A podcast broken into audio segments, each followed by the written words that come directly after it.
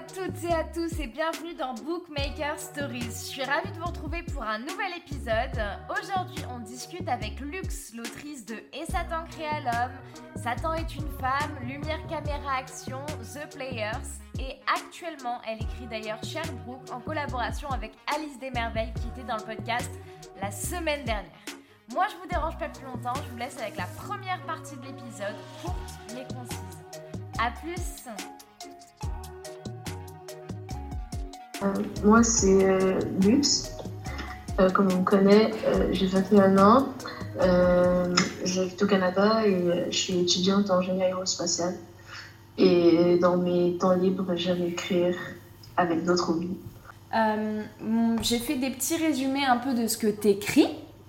Du coup, mhm. pour les gens qui ne te connaîtraient pas. donc d'abord, il y a ta duologie la plus connue et Satan créa l'homme et Satan créa la femme. Euh, Satan est une femme, ouais. où on suit l'histoire euh, d'une jeune femme qui a subi un viol à l'adolescence et qui a développé une peur phobique des hommes depuis. Elle va être forcée à collaborer avec un homme dans le cadre de son travail et donc on va les voir évoluer l'un avec l'autre. C'est une histoire qui est connue surtout pour son euh, plot twist que je ne citerai pas, mais on aura l'occasion de revenir dessus un peu plus tard. Euh, tu vas voir j'ai essayé d'organiser le, podcast pour que euh, sur les différents épisodes, les gens qui n'ont pas lu Et Satan créa l'homme, euh, ne soit pas, enfin, genre, n'ait pas à écouter tout un épisode au complet pour pas être spoilé. Ok. Voilà. Et pour pouvoir quand même écouter le reste. Euh, et donc récemment, tu as démarré deux autres histoires, Lumière, Caméra, Action, qui parlent d'une, euh, de, de, Kenza, qui est une jeune femme, alors j'ai mis d'origine arabe, c'est bien arabe, c'est pas maghreb, j'ai eu un doute. Elle, elle, est arabe du Maroc. Elle est maghrébine Donc elle est maghrébine du coup. Ouais, arabophone. Arabophone. Euh, voilà, oui, c'est ça le terme, ok. Euh, donc, qui a du mal à se faire une place dans le cinéma, notamment car peu de rôles euh, principaux féminins sont destinés à des personnes de son ethnie. fan d'un acteur qui s'appelle Blake, euh, elle va le stalker et découvrir qu'il doit passer un casting pour jouer le rôle principal d'un film dans quelques semaines. Elle va donc voler le script, se présenter au casting, et alors qu'elle pense que tout se passe comme prévu, quand elle apprend qu'elle a été sélectionnée pour le rôle principal, plusieurs obstacles vont se présenter à elle. Déjà, c'est pas Blake qui va interpréter le rôle principal finalement, mais son meilleur ami Lévi, qui l'a déjà surpris en train de le stalker. Et en plus de ça, elle va jouer une femme, euh, elle est censée jouer le rôle d'une femme blonde et blanche dans l'œuvre originale, donc le livre duquel le film est inspiré, euh, à la place d'Alice, qui elle est une actrice blanche, blonde, très connue, et dont Lévi, donc le rôle euh, masculin, est hyper amoureux. Et donc voilà, mhm. l'histoire se déroule euh, au milieu de polémiques, de coups bas, de conflits, où elle doit euh, s'accrocher pour garder son rôle et en même temps essayer quand même de pécho l'acteur, parce qu'à la base c'est pour ah ça qu'elle y était. C'était le but principal, ouais. à moins que finalement, peut-être que Lévi lui corresponde plus. Mais ça, mhm. Euh, voilà, et puis donc, euh, pour finir, The Players, mon petit préféré, euh, où on suit Heidi, qui est une jeune fille qui s'ennuie un peu dans sa vie. ment constamment à tout le monde pour pimenter un peu le quotidien. Elle est en couple avec son voisin d'enfance plus âgé de quelques années. Et ils ont une relation qui est aussi un peu entre eux malsain et trop complexe. Et un soir, elle va aider le Joker, un membre d'une organisation terroriste, à échapper à la police. Et donc celui-ci va avoir un véritable coup de cœur pour elle et va lui ouvrir les portes de The Players, l'organisation duquel il fait partie. Ouais. Voilà. Euh, ok, donc du coup, comme je disais, euh, je vais diviser la discussion en trois parties. Euh, donc la première partie, je te propose qu'on introduise un peu l'épisode en parlant bah, de ton écriture, de toi et tout ça.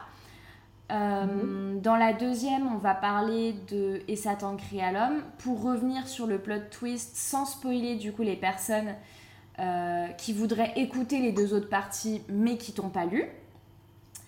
Et mhm. donc le dernier, la dernière partie, ce sera pour parler de tes nouveaux projets et puis de des actualités quoi. D'accord.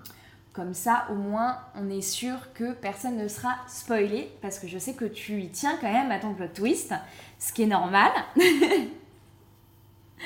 donc, euh, donc voilà. Euh, du coup, pour commencer, eh ben, je voudrais revenir un peu savoir euh, quand et comment tu as commencé à écrire et en fait, quand est-ce que tu t'es dit, bah go, je me lance sur Wattpad, quoi. Bah, j'ai commencé à écrire sérieusement, quand j'ai eu un ordinateur vers l'âge de 12-13 ans, euh, j'écrivais les scénarios que normalement je racontais à ma soeur sur mon ordi. Et il y a une de mes cousines qui m'avait parlé d'une application euh, Orange. Je ne savais pas c'est quoi le nom, j'avais littéralement cherché sur Internet, application Orange pour écrire. Et c'est là que j'ai découvert Wattpad en 2016, février. Euh, et j'ai commencé à lire d'abord, beaucoup, beaucoup. Euh, et ensuite, j'ai commencé à, transposer mes écrits sur Wattpad. Euh, mais je publiais pas ce que j'écrivais, je faisais juste les écrire dans mes brouillons. Euh, ouais. Après, j'ai fait une pause de Wattpad de 2016 à 2019, 2020. Mm-hmm. je suis revenue avec la, la pandémie. Et c'est là qu'en revenant, j'ai redécouvert les écrits que j'avais fait quand j'avais 14 ans. Et il y en avait qui avaient du potentiel, donc je les ai recommencés, je les, il y en a que j'ai fusionné ensemble pour donner euh, Et ça créer à l'homme, euh, Le Plébius, qui est ma première histoire, euh, et d'autres que vous lisez encore. D'accord, ok. Donc c'est des, des, sujets, enfin c'est des, des, idées que tu avais eues il y a quelques années déjà euh, Certaines, il y en a d'autres qui sont nouvelles, mais ouais. Ok, ok. D'accord, très bien. Et du coup, euh, justement, c'était la question suivante, un petit peu de savoir ben, euh, comment tu construisais tes personnages dans le sens où euh, la particularité un peu de tes histoires quand même, c'est que tes personnages sont particulièrement complexes. Et en fait, je sais pas, j'ai un peu l'impression qu'ils semblent systématiquement un peu dénoncer des, des, vices un peu de l'homme, le mensonge, les notions de valeur, de bien et de mal, le racisme banalisé, le mépris de classe, enfin des choses comme ça.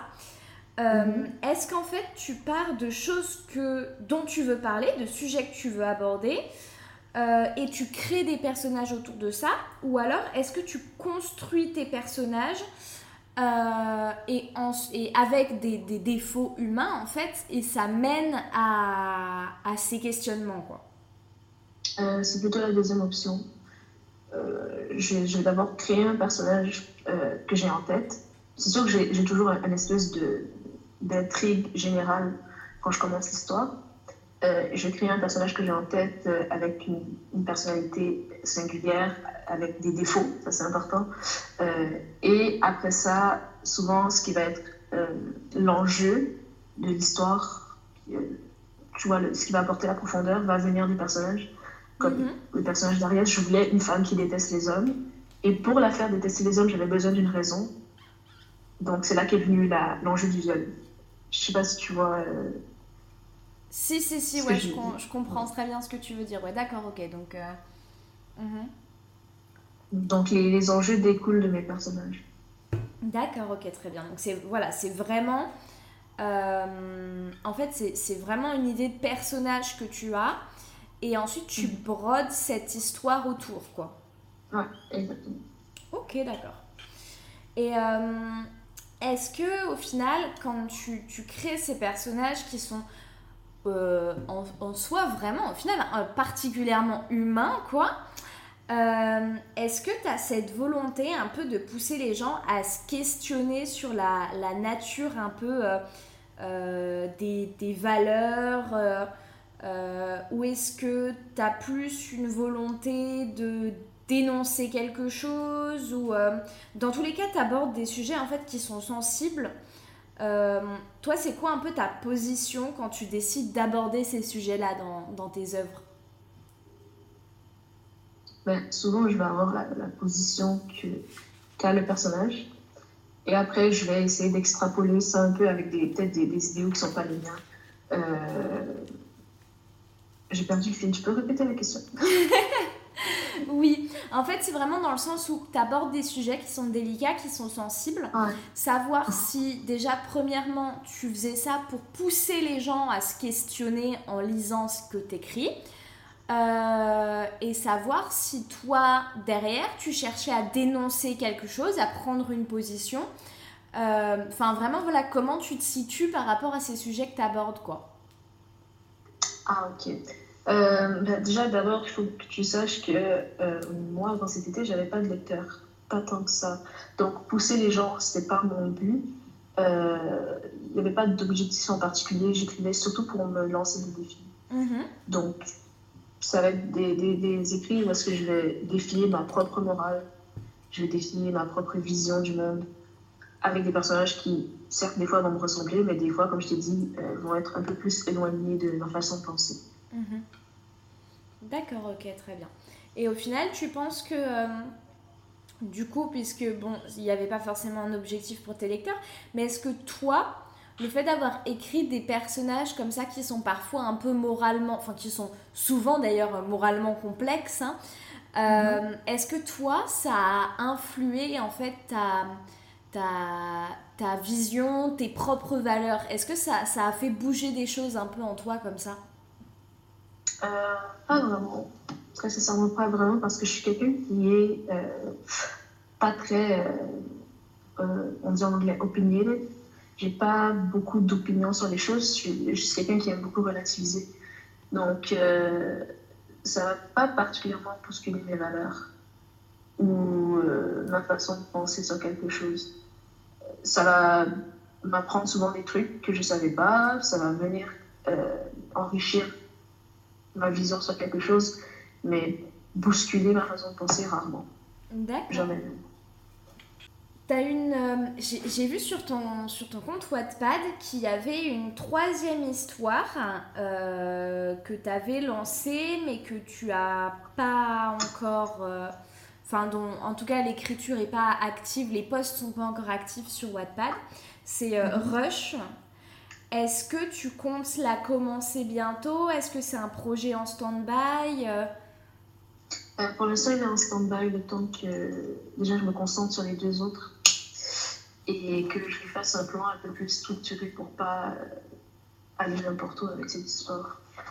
Parce que je sens qu'elle a du potentiel et je voudrais pas tout gâcher en, en, en rushant justement le processus.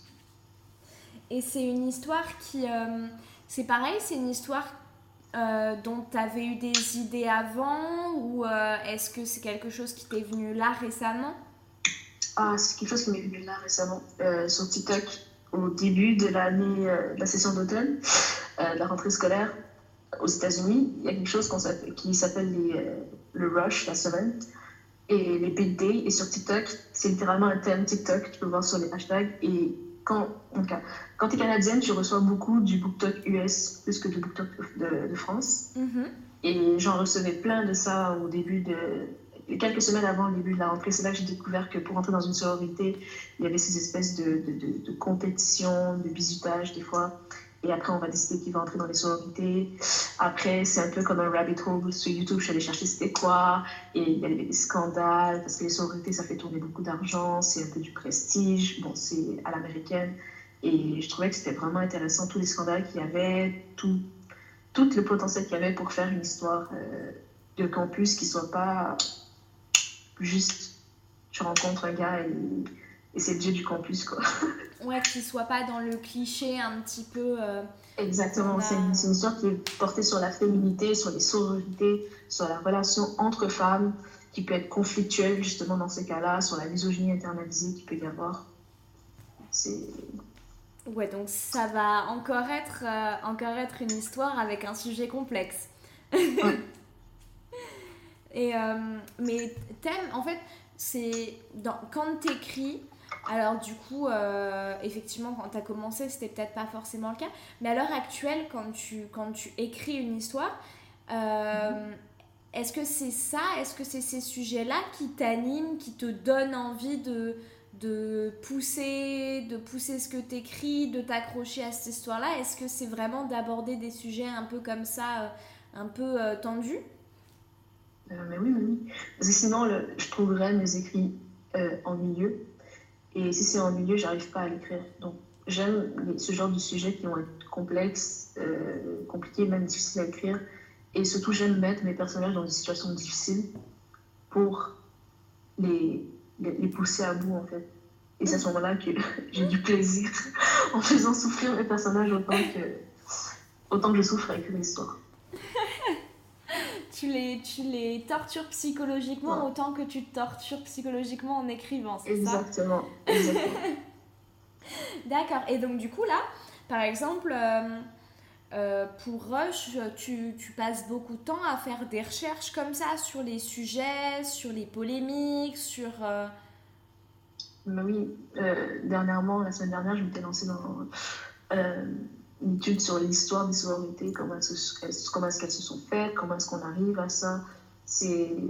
Toutes les histoires demandent du travail pour avoir un minimum de cohérence et de sérieux. Surtout maintenant que j'ai un lectorat, j'ai toujours peur que quelqu'un viennent et disent, par exemple, euh, ah non, ça, ça se passe pas comme ça, juste parce que t'as pas voulu chercher, en fait. Je te remercie infiniment pour ton écoute. J'espère que cette première partie t'a plu. La deuxième partie de l'épisode est axée sur Et Satan créa l'homme. Si jamais tu n'as pas lu euh, cette fiction, je te propose d'aller la lire avant de l'écouter parce que ça va être blindé de spoilers. Sinon, je te laisse aller écouter la partie 2. Si jamais tu souhaites continuer à écouter l'épisode, même si tu n'as pas lu Et t'en à l'homme, je t'invite à passer directement à la partie 3 de cet épisode qui est quand même riche et intéressante. Ne t'inquiète pas pour ça. Je te remercie pour ton écoute et je te dis à très vite sur Bookmaker Stories. Ciao